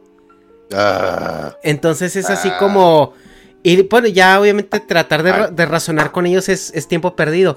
Pero explícanos para qué es una vacuna, cómo funciona y qué esperamos nosotros eh, recibir o reaccionar a, través de ellas. Perfecto. A ver. Imagínense un país donde los autos que se venden, los automóviles que venden, no traen cinturón de seguridad. No traen, no tienen. Nadie usa cinturón de seguridad. Pues no, no hay. Y las personas que chocan, pues los choques, los accidentes de tránsito ocurren, eventualmente también mueren eh, y mueren en accidentes que ocurren a bajas velocidades, a 50 km por hora, 60 km por hora, incluso menos. Evidentemente, a 100 km por hora todos mueren. Y todos los que mueren en ese accidente, ninguno usaba cinturón de seguridad, porque no hay. Piensen ahora que en ese país se introduce el uso obligatorio del cinturón de seguridad. Lo que va a ocurrir es que van a disminuir las lesiones de accidentes de tránsito y las muertes producidas en accidentes de tránsito a baja velocidad también van a disminuir. Ahora chocar a 50 km por hora ya no te mata, porque estás con cinturón de seguridad. Pero evidentemente si alguien choca a 120 km por hora, aunque esté usando el cinturón de seguridad, puede morir, porque el choque fue demasiado fuerte. En ese país, todos los que mueran en accidentes de tránsito ahora estaban usando cinturón de seguridad. Y alguien podría decir, oye, entonces el cinturón de seguridad es malo, no te protege. No, no, no. Tienes que compararlo además con cuánta gente moría antes de que usáramos cinturón de seguridad. Ahora muere mucho menos gente, pero sigue muriendo, porque el cinturón de seguridad no evita que te mueras, no evita que choques, disminuye la probabilidad de sufrir lesiones o de morir en un accidente, pero no es perfecto. Sea, si te, si te chocas contra un muro a 120 por hora, te vas a morir igual, ¿ya? Las vacunas funcionan exactamente igual las vacunas evitan la mayor parte de las consecuencias negativas de una infección, pero no pueden evitar que te infectes. ¿Por qué? Las vacunas que estamos usando sirven para activar a nuestro sistema inmune. Le dicen, este bicho que está aquí, el coronavirus, ese bicho que está ahí, te quiere matar. Y te lo entregan antes, en una vacuna que no te enferma. las vacunas no te enferman, esa es la gracia. Y te dicen, mira, este bicho te quiere matar y tu sistema inmune lo recuerda.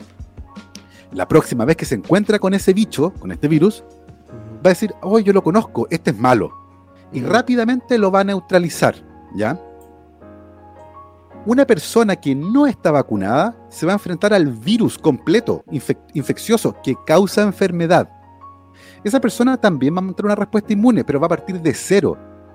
Y ese es el problema. En el tiempo que tu cuerpo se demora en generar esa respuesta inmune, ahí te mató. Porque toma varios días. ¿Por qué creen ustedes que eh, cuando nos poníamos las vacunas, ¿se acuerdan que teníamos que esperar 14 días para que nos dieran el famoso pase de movilidad? O decirnos, usted está... Porque estamos esperando esas dos semanas donde la respuesta inmune es completa. Eso se demora más o menos el cuerpo.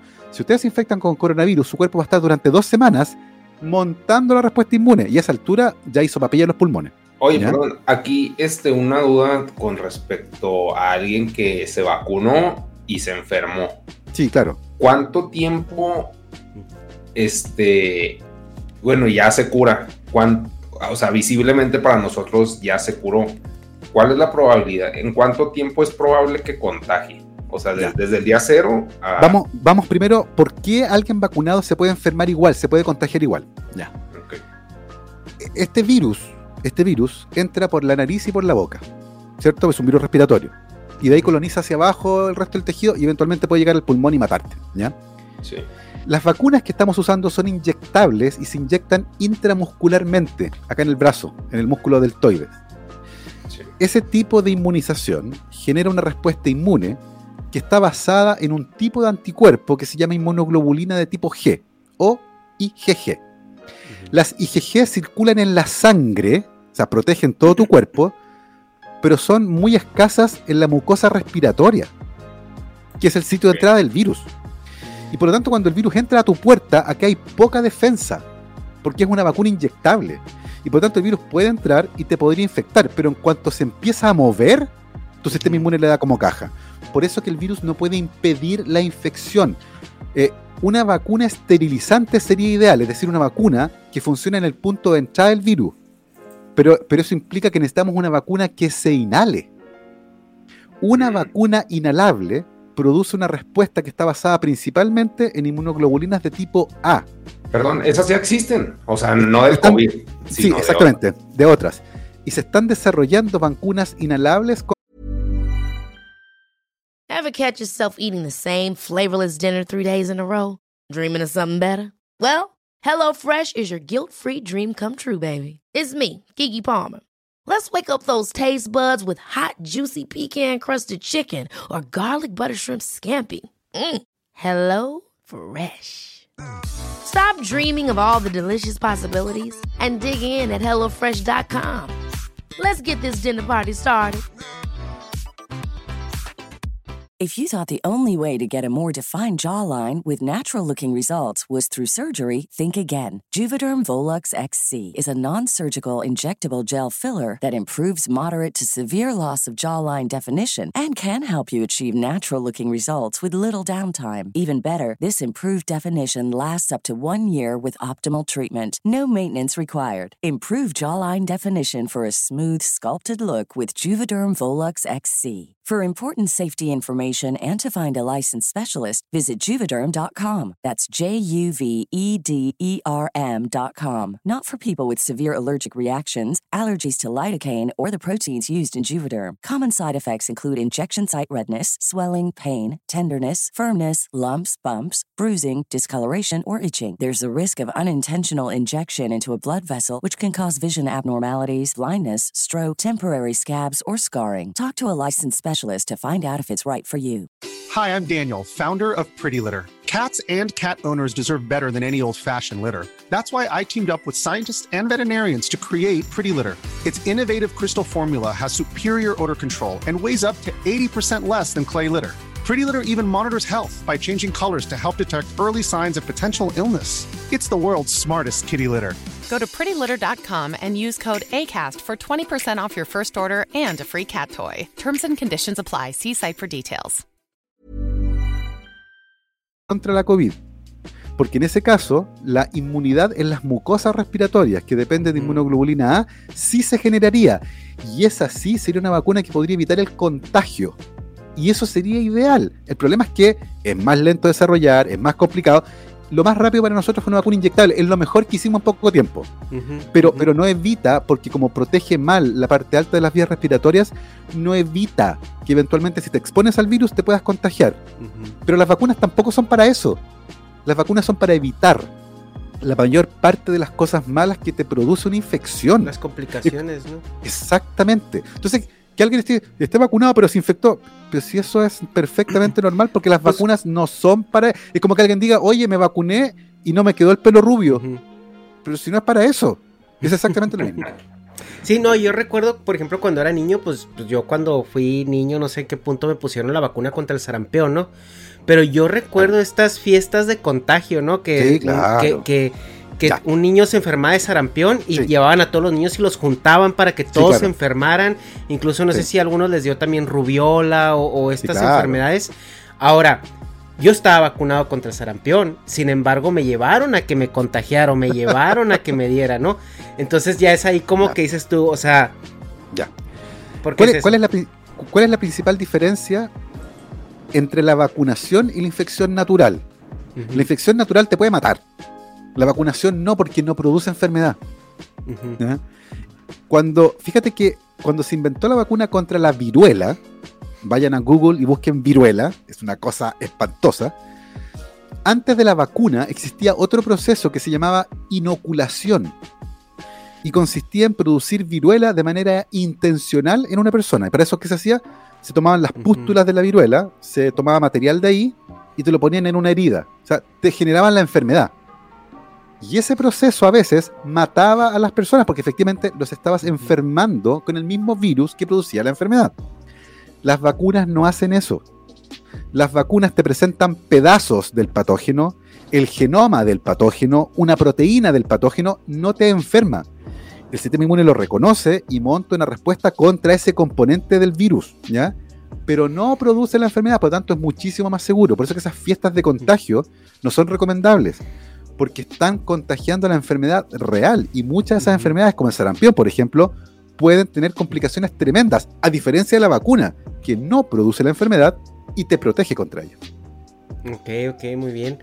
Eh, otra pregunta, oye, ya ahorita, a pues casi que año y medio de, que iniciaron los esquemas de vacunación a nivel global, creo que las primeras vacunas se, empezaron a aplicar en diciembre del 2020.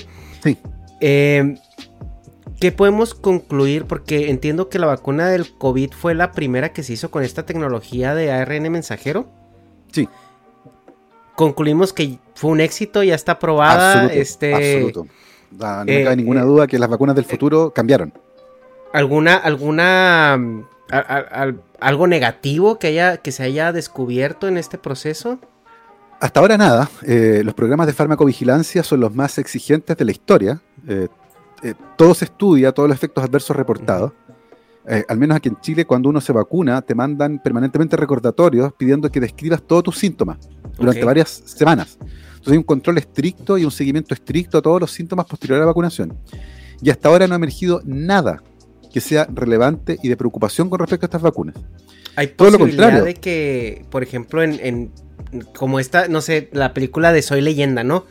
Que empezó con una vacuna contra el cáncer y que ya había cambiado el mundo para siempre. Corte A, todos son zombies. Claro. ¿Qué posibilidades haya? No, no, de que nos volvamos zombies, pero de que a lo mejor en dos, tres años algo mute o los modifique. Estas vacunas no producen ningún cambio permanente en el cuerpo. Lo único que hacen es exponernos a un antígeno. Eh, y eso, y estamos expuestos a antígenos todo el tiempo. Cada vez que se chupan un dedo, eh, se tragan las bacterias que hay ahí y son antígenos. Y ese inmune reacciona. Eh, y la inyección con un antígeno es lo mismo. Es una exposición aguda a un antígeno que produce una respuesta transitoria en el sistema inmune y que eventualmente queda una memoria inmunológica que sirve para producir anticuerpos contra ese virus. Suponer que eventualmente una vacuna pudiese tener un efecto negativo a los 5 años es más o menos similar a que hoy se coman un sándwich y que en 5 años más les duela la barriga. Y ustedes digan, ah, fue ese sándwich que me comí hace 5 años. No, se fue hace rato el sándwich. Ya no, ya no está en tu cuerpo. Con la vacuna es lo mismo. Si inyecta, esos componentes se degradan. Lo único mm. que queda es la respuesta inmune contra este virus. Entonces, eh, no existen esos efectos adversos de largo plazo, porque el efecto de la vacuna no es de largo plazo, es un efecto agudo. Y la cuestión de que decían que nos iba a modificar el ADN porque era un ARN mensajero y todo esto. No, por favor. Cuando ustedes comen lechuga, se comen el ARN de la lechuga, el ADN de la lechuga, las proteínas de la lechuga y no conozco gente con cara de lechuga.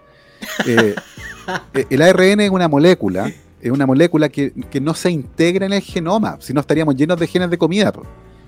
Eh, aunque te la inyecten, ¿ya? porque tampoco la inyectan dentro de la célula, pues la inyectan en el líquido que baña las células. Con, una jeringa que es de este porte, rompen las células y las células son chiquititas, no es que vayan a pinchar directo dentro de la célula.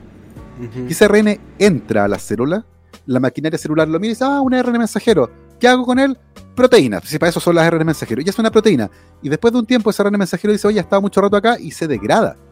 No es que ese ARN mensajero primero vaya al núcleo, porque para eso tiene que tener todo un sistema que no tiene. Luego se convierta en DNA, que también necesita todo un sistema que no tiene.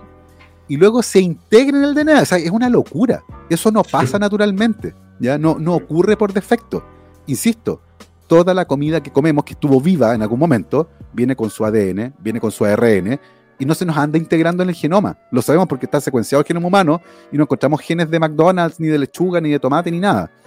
Entonces, no, no, eso no ocurre de manera natural y la vacuna tampoco incluye componentes que permitan que eso ocurra. Así que no, no, la vacuna no transforma, no modifica, no altera tu ADN. Lo que sí altera el ADN, ¿saben lo que es? Tomar alcohol, fumar y tomar sol. Ándeles, ándeles. Pero no se quieren vacunar. o sea, vivir, güey, porque pues, sí. que le saques la vuelta, güey. No, se quieren vacunar mientras le dan el sorbo a la, Coca-Cola o, al, o, a la cerveza, ¿no? No me quiero vacunar porque no sé qué tiene, pero vamos tomando Coca-Cola. Fórmula secreta. Ahora, ahí te va otra pregunta que salió en una conversación interna. Este. ¿Cuál vacuna es la buena? Porque ah. muchos están diciendo, es que yo estoy esperando la vacuna que, no me tenga que revacunar cuatro veces. O sea, la que ya me vacune una vez para siempre. Como la sangre de Jesucristo, salvo una vez, salvo para siempre. Entonces, ¿cómo, ¿cómo se evalúa en sí las vacunas que existen ahorita contra el COVID? ¿Y qué, qué es una vacuna buena y qué es una vacuna mala? En plena pandemia, la mejor vacuna es la que está puesta en el brazo. Listo. La que tengan. Vamos, agárrela. La que haya. Pero, si dice, no, pues es que está muy chafa. Porque yo hago vacunas diario. Y, pues está chafa esta. Se me hace chafa desde mi criterio de científico que esta no. Con, mi doctorado en biología molecular que obtuve en la Universidad de Wikipedia. Este. que por cierto, Gabriel es doctor en biología molecular, ¿verdad, Gabriel? Claro. De la Universidad de Wikipedia. Y, no, y no por Wikipedia. Probablemente algunos artículos de Wikipedia probablemente puedan haber sido escritos por él, no lo sabemos. Pero. Tengo al menos artículos científicos escritos por mí, hay varios. Eh, si buscan en PubMed me van a encontrar. Eh, papers, claro. Oye, Gabriel, ya este, bueno, no sé si Negas tengo otra pregunta acerca de las vacunas. Yo que ya este satisfecho. Este con respecto al, al como círculo médico, a mí sí se me hace sorprendente. O sea, tú, tú sí ves como en la película de Don't Look Up, si ves que el, ah, la comunidad científica sí está muy integrada y sí tiene unos valores bien fundamentados, porque, o sea, yo veo pues la sociedad, lo, que percibo es que, pues, todos somos individualistas, o sea, eso es lo que me reflejan las redes sociales, todos somos individualistas, todos este, queremos estar bien buenos y es lo único que nos importa, o sea, estar lo más cogibles posible y y ya. O sea, todo lo demás, o sea, eh, que los demás estén bien o no, eso no me importa. En esos, o sea, como que la difusión de valores a nivel, o sea, de los que los difunden, todo es individualismo, pero, o sea, como tú los reflejas, o sea, si son más socialistas, o sea, son más... Colectivistas. este, es más de que el bien común o sea, sí, sí percibes eso tú en la comunidad científica, porque, o sea, tú me lo reflejas, pero de acuerdo como tú ves la, comunidad científica, sí están muy apegados a, a como tú eres, sí sientes una identidad, porque también, pues cuando hablamos con Alan de D. Charming Quark, que pues es, se puede decir científico, es físico, pues sí también ve por el bien común y todo lo demás se le hace estúpido. O sea, literal de que, ah, pues, o sea, casi, o sea, estoy ridiculizando la situación de que, ah, mira, esta camisa se te ve chida y lo para qué, no beneficia. Mm. O sea, como cosas así, sí, sí están más apegados a eso. A ver, la ciencia es una actividad humana. y, es de perogrullo, pero se nos olvida, hecha por personas que son comunes y corrientes. Eh, y algunas pueden tener un sentimiento vinculado a lo que tú decías, eh, como más cercano al beneficio común, porque muchas veces la investigación científica se financia con fondos públicos para responder preguntas que tienen que ver con la curiosidad, con entender el mundo. Y, eso genera información que finalmente no es útil, entre comillas, directamente, automáticamente, o en la forma en que uno pensaba, sino que sencillamente es conocimiento entendimos mejor algo que antes no entendíamos. y, por lo tanto eso contribuye al conocimiento global, el conocimiento generado en México, en Estados Unidos, en la India, en China, en, Australia, puede beneficiar a científicos que están en distintas partes del mundo. Y en ese sentido un trabajo que es bien comunitario. Eh, no hay científicos que trabajen solo. Ese, ese científico como Galileo, como Newton, solo, haciendo, ya no existe. Sí, porque también eso es muy glorificado, o sea, desde Steve Jobs. O sea, que, ah, es uno y él ganó. No, no, nadie, nadie ha ganado. Yo creo que contribuye mucho, por ejemplo, a ese mito. Eh, los premios Nobel, por ejemplo. El premio Nobel que se entrega usualmente a un hombre que fue el gran campeón de la ciencia. Y, no, si no trabajó solo. No son todas sus ideas. Es una idea que se enriqueció con el trabajo de la comunidad, con el trabajo del que está allá, con, su propio laboratorio. Hay involucradas 50, 100, 200 personas. Entonces, claro, reconocer a uno eh, puede ser como ya, vamos a reconocer esta área de investigación en, la, en, en, esta persona que ha hecho un gran trabajo, pero, pero, pero comunica una cosa distinta. La sociedad lo que ve es que alguien, una persona, se llevó una medalla por curar el cáncer. Es que antes sí, era un poco más así, ¿no? Porque eh, si nos vamos a la historia encontramos estas figuras como por ejemplo, no sé, Luis Pasteur, que fue un güey que, se topó con un, con, un con, un descubrimiento, ¿no? Por ejemplo, los que descubrieron la radiación de, fondo cósmico, que fue pues descubrimientos por accidente que después se aprobaron, pero pues claro que a, la vez que toda la ciencia se va complicando y que todos los descubrimientos se van haciendo más complejos o los nuevos paradigmas científicos son, son más elaborados, pues sí resulta ahora más difícil atribuirle esos garbanzos de a libra a, una persona o, un, puñado de personas en específico. Sí, pasa mucho con los premios Nobel, sobre todo con esas empresas que tú mencionabas. El descubrimiento del bosón de Higgs, el artículo científico tenía sé, 3.000 autores, no sé, una cosa Entonces, como premiar a, uno, al que tuvo la idea tal vez, al que empujó, pero, pero el problema es que es lo que comunica, porque cuando la sociedad y nosotros uno ve en televisión se entregó el premio Nobel de Química a Juan Pérez, y, te queda la idea que fue Juan Pérez el que efectivamente hizo todo eso. Y no, es un trabajo comunitario, es un trabajo que requirió décadas de esfuerzo, a lo mejor partió antes de que Juan Pérez naciera. Pero ahí estamos premiando a una persona, claro, y, se convierte en una celebración de la ciencia, pero al mismo tiempo termina por fomentar este modelo donde aparecen estos como héroes solitarios. Y no es así. La ciencia es profundamente colaborativa eh, y hoy eso es más cierto que nunca probablemente en la historia. Entonces se puede decir que los premios Nobel están obsoletos. A mí no me gustan, fíjate. Eh, creo, creo que se convierte en un momento de celebración que es entretenido, pero, pero tengo la sensación de que refuerza el estereotipo de que está el, el, gran científico, porque creo, que, creo que este año ninguna mujer estuvo incluida en los premios Nobel además. Es el gran científico que salvó al mundo con su ingenio y son 10 personas en total. Y es como, chuta, no, la ciencia no funciona así. Entonces, como celebración de la ciencia, bien, pero como ensalzamiento del individual, mal. Y yo tengo la sensación de que están un poco obsoletos, fíjate. Sí. Mm. Pues sí, ya. hay... Como los Oscars, así que mejor actor, así que pues sí, es cierto, muy bonito, pero pues si lo pones a actuar así en un parque, pues se ve ridículo. Se necesita toda la postproducción. Sí.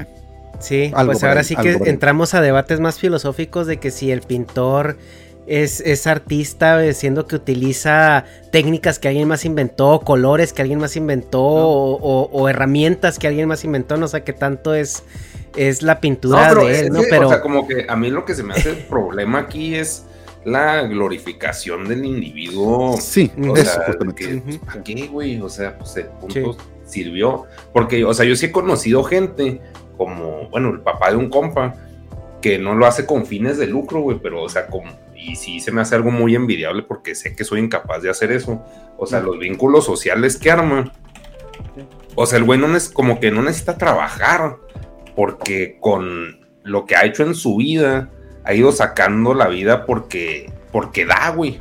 O sea, porque es alguien que pues provee o proveyó y eso le genera mm. confianza para que alguien más lo mantenga y no de una forma parasítica, sino como que simbiótico de que, ah, pues ya sé que este güey si le pido un paro me va a ayudar, pues si le pido ayuda luego, luego va a brincar para ayudarme. Y pues no sé, o sea, si se me hace algo muy escaso o mínimo en las redes sociales que pues no, no se fomenta. Yo también pues sí se puede decir soy muy individualista porque pues a mí pues estúpidamente es lo que yo me creo y lo que he visto que funciona porque también en el medio en el que me desenvuelvo si no eres individualista te chingan. O sea, pero pues no soy un científico, o sea, soy un güey que produce pendejadas por internet, es muy diferente, o sea, aquí sí es un pedo de egos hasta el fin, pero o sea, sí se me hace muy, muy chido ese factor de, pues que me refleja aquí Gabo de siempre ayuda, o sea, siempre estar así como pues, contribuyendo en, en, algo y aquí pues el pedo de la difusión. A mí se me hace muy sorprendente que pues todos los libros que, que has vendido, porque yo dentro de mi ignorancia es algo que no compraría, güey. Que digo, eh, pues para qué, o sea, y no leo nada y la chingada, pero digo, qué chido que haya mucha gente que sí lo compra, porque, o sea, para mí los libros que se difunden en México son de que, ah, ¿cómo hacerte millonario tú? Y chingense todos, güey. Y eso es así lo glorificado. Y así como ser creativo tú y ya, y el tuyo es de que no, este, esto se trata de informarte, güey, no para que tú te vendas mejor y seas un mejor producto, simplemente es porque quieres consumir esto, porque te interesa el conocimiento y eso, pues te digo, en mi círculo nadie consume eso, güey. Chance estaré rodeado de individualistas también, pues como es uno son los demás, ¿no? Pero si es de que, ah, pues qué chido que, que sea un bestseller, porque aquí hay uno que, ah, yo, soy creativo y vende un chingo. que, ay, cállate, güey, o sea, no sé, no sé, felicidades, me hace muy bien. Muchas gracias, pues, la verdad. Ha sido una linda experiencia que haya de escribir libros. Sí, eh, pues ya vamos terminando esto porque ya se nos acabó el tiempo. Eh, te, eh, sí da mucho tema y, tengo muchas ganas de hacer una conversación contigo eh, y a lo mejor otra persona que tenga más background en filosofía porque sí creo que es ahorita es importante que pues ya a los científicos se les se les dé en su carrera, en su posgrado, en su doctorado, se les dé este, educación filosófica, porque creo que eh, ahorita el, sistema económico en el que estamos inmersos está secuestrando mucho esto de la ciencia para pues fines netamente productivos y estamos divorciándonos un poco de pues el colectivismo, ¿no? Lo que tú dices, el bien común, realmente por qué y para qué hacemos las cosas, ¿no? Y pues te agradezco mucho, Gabo, que hayas estado con nosotros una vez más ahí este, requeriremos tu presencia tal vez en otra ocasión para, para generar esta conversación un poco ya más filosófica al respecto de, la ciencia y el, camino que debería estar tomando. Eh, para finalizar y, llegando al punto de los libros, este no sé si quieras dejarnos ahí cuatro preguntitas eh, rápidas que, que, la gente nos pueda contestar para, para que se hagan acreedores de este, de un ejemplar. Ya, dejemos cuatro, preguntas. Cuatro preguntas. ojo, los que participan, por favor, que estén en México y en Estados Unidos, porque me da mucha pena decirles que no se están en otro lado. Es por envío, no por mamón. Es por cuestiones de envío. Logística. Ya. Ajá. Primero, mencioné que la actual pandemia eh, fue producida por un virus que fue bautizado con el nombre de SARS-CoV-2. Eso quiere decir que existió un SARS-CoV-1. La primera pregunta, que son dos, dos primeras dos preguntas. ¿Qué año fue ese brote epidémico por SARS-CoV-1 y en qué ciudad comenzó? Ambos datos fueron mencionados durante la conversación. ¿Qué año fue ese primer brote epidémico producido por un coronavirus? Fue en Asia, eso es todo lo que voy a decir. ¿Qué año? ¿En qué ciudad comenzó? Que también eh, lo comentamos. De hecho, Ned me preguntó dónde está esa ciudad. Ahí está. Año y ciudad. Tercera pregunta. Tercera pregunta, ¿de qué nacionalidad eran los socios fundadores del laboratorio BioNTech, que es el laboratorio alemán que fabricó esta vacuna BioNTech Pfizer? Ellos están en Alemania, pero no es su país de origen. Ellos son inmigrantes. ¿De qué país eran originalmente esos dos científicos, que son un matrimonio, por cierto? Ahí está la tercera pregunta. Eh, y la cuarta pregunta para poder cerrar, eh, ¿cómo se llaman los anticuerpos que se desarrollan al momento de vacunarse? Tienen un nombre. Se llaman inmunoglobulinas de tipo y tienen un nombre. Cuando nos vacunan con una vacuna, en el brazo, cuando te pinchan. Eh, ahí están, cuatro preguntas. Muy bien. Diga. Eso fue, eso, todo eso lo dijiste dentro de este podcast, ¿no? Todo, todo dicho en esta conversación, todo dicho en esta conversación. Muy bien, pues ahí la dejamos. Muchísimas gracias, Gabriel. Ya te, te agradecemos muchísimo tu tiempo. Y, Encantadísimo. Y pues a todos los que nos están escuchando, espero que les haya parecido muy entretenida esta plática, así como a nosotros. Y pues muchas gracias, Negas, nos vemos. Sí, ahí estamos. Muchas gracias. Bye. Bye.